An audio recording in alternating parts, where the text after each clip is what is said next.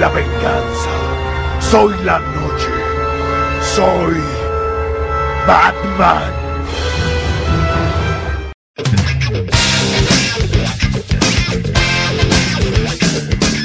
Tazas, pijamas, playeras, películas, hasta un tatuaje. Juguetes, o como pienso llamarles a estos últimos, artículos especializados de colección. Todo esto más encontró Angelita, mi esposa, mi gatúbela, en su servidor. Les platicaremos cómo Batman ha sido parte de nuestra relación y matrimonio. No fue tan difícil explicarle a Angelita mi afición por Batman, ya que a final del día hacemos match. Es más, hasta el día de hoy podemos debatir quién pudiera ser el mejor Batman de la pantalla grande.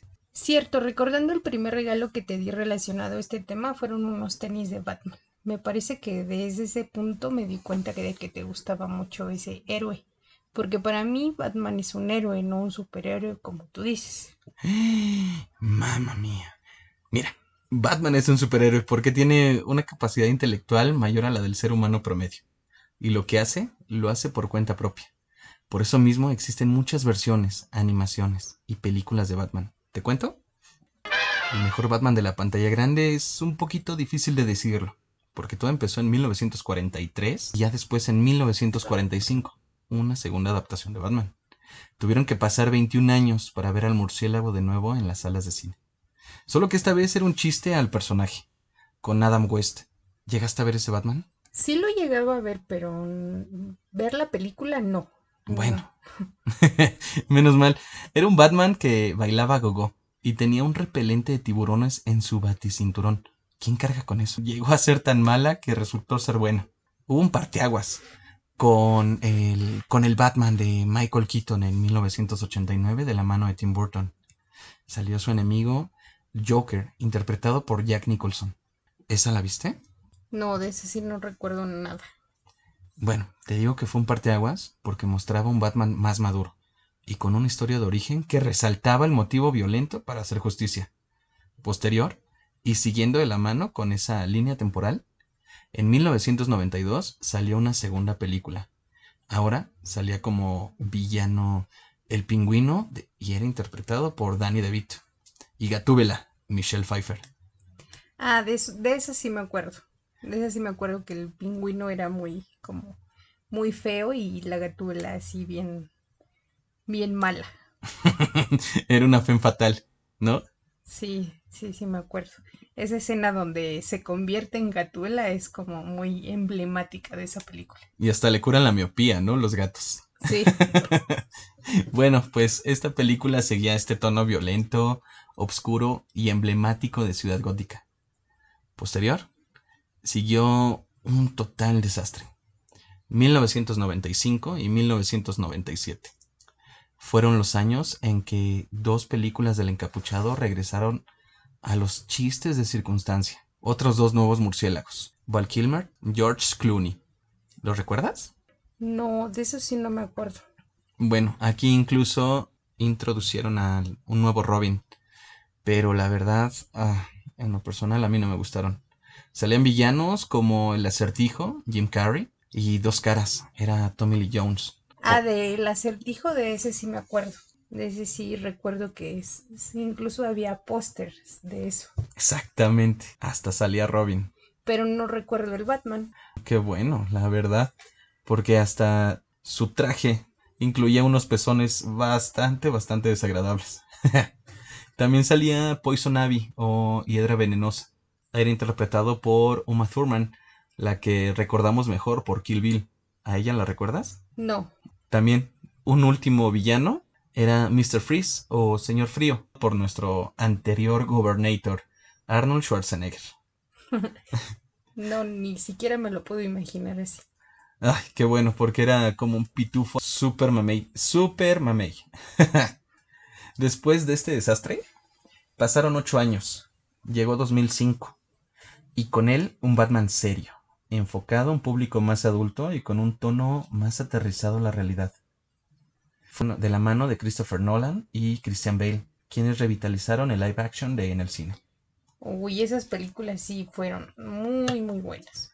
Coincido, fueron tres películas con el bar. Retomaron a villanos como Espantapájaros y al Ghul. Después, en la segunda, el anarquista Joker era interpretado por Heath Ledger quien en paz descanse. Que incluso le dieron el Oscar póstumo. Sí, sí recuerdo eso. Para mí esas son las mejores películas que hay de Batman. El cierre de esta trilogía llegó con Bane, uno de los enemigos, de los pocos enemigos que han podido vencer a Batman. No sé si recuerdas en algún momento de alguna foto, algún póster, el cómic La caída del murciélago, donde Bane se, se mostraba de una forma enorme y tenía a Batman rompiéndole la columna en sus, en sus muslos. Mm, recordarlo no, porque nunca lo había visto hasta, ahora sí que hasta que tú me platicaste de eso, pero no, antes no, no lo había visto. Ok, bueno, esa tercera película fue inspirada en este cómic, La caída del murciélago, principalmente por el, el golpazo que le dio Bane a, a Batman en su espalda. De igual forma, en esta película del 2012 salía Gatúbela o con Anne Hathaway, que hasta montaba la, la moto, la motocicleta especial de Batman. Esa fue una escena importante. Me imagino que para los caballeros sí ha de haber sido muy interesante esa. Comprendes correctamente. Bueno, cuatro años después, llegó la tan esperadísima Batman contra Superman. Un nuevo Batman, Ben Affleck. Para mí, una de las mejores interpretaciones, tanto de Bruce Wayne como del justiciero. No, ahí sí difiero un poco contigo al respecto. Para mí el mejor Batman fue el de Christopher Nolan y Christian Bale. A mí esas fueron las mejores películas. Incluso Batman siento que estaba hasta mejor actuado. Bueno, eso hasta Batman contra Superman. Después, y hasta el momento, sigue siendo el último Batman del cine. Llegó haciendo cameos en el Escuadrón Suicida del mismo año. Un año después, el 2017, en la Liga de la Justicia que, ah, caray, podría diferir un poquito con la historia incluso hasta el personaje, porque perdió un poco el estilo violento, pero al final del día conservaron la esencia detectivesca y manipuladora que caracteriza al personaje. Ahora espero al Batman de Robert Pattinson, que es, la verdad, espero que no brille como en Crepúsculo, porque no puede ser. no, yo creo que todos están así como en, en eso que va a fracasar en eso, pero pues ojalá y sea un buen, un buen Batman. La verdad es que sí, porque hasta el momento tiene más críticas que elogios. Pero igual, lo mismo pasó con Ben Affleck.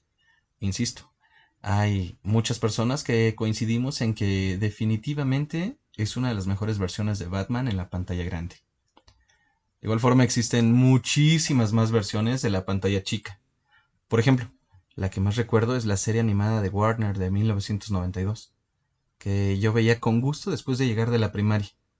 Era una caricatura para niños en horario familiar, pero con temas avanzados a su época. Por ejemplo, aceptación al cambio, enfermedades mentales, crisis económica y hasta homosexualidad. ¿La llegaste a ver? Sí, sí me acuerdo de esa, de esa serie. Y sí estaba un poquito fuerte para, para la edad, pero no, no, no pasaba nada ni decía nada. Bueno, pero estás de acuerdo que eran otros tiempos. Sí, los noventas, la verdad, fueron una, una época importante para el murciélago en la pantalla chica, no tanto para la pantalla grande como ya lo hemos platicado. De hecho, hablando de animación, podría recomendar hasta el momento diversas películas, tres en, en específico. The Dark Knight Returns de 2012, The Flashpoint y la última del universo animado de DC, que es Justice League Apocalypse, que la verdad es bastante fuerte, no es para niños, pero sí con un tema enfocado hacia la comunidad de nuestra edad. Sí, bueno, yo la que he visto y recuerdo bien es la de Flashpoint y para mí creo que es mi preferida de, de esas de Batman, de caricatura. No, no tanto caricatura, digamos. Mm, versión animada adulta. Pero sí, coincido totalmente contigo. Oye, tenía mucho que no platicábamos de Batman. Me agrada mucho. Sí, ¿verdad? Sí, ya tenía un rato. Bueno, pues hasta aquí llegamos con un tema que nos ha seguido desde que nos conocimos. ¿Ustedes tienen algún tema con sus esposas, sus esposos, sus esposes? Gracias por escucharnos. Esperemos les guste. Soy Angelita. Soy Paco. Pensamos hacer esto cada semana con diversos temas. Esperamos nos acompañen. Bye. Adiós.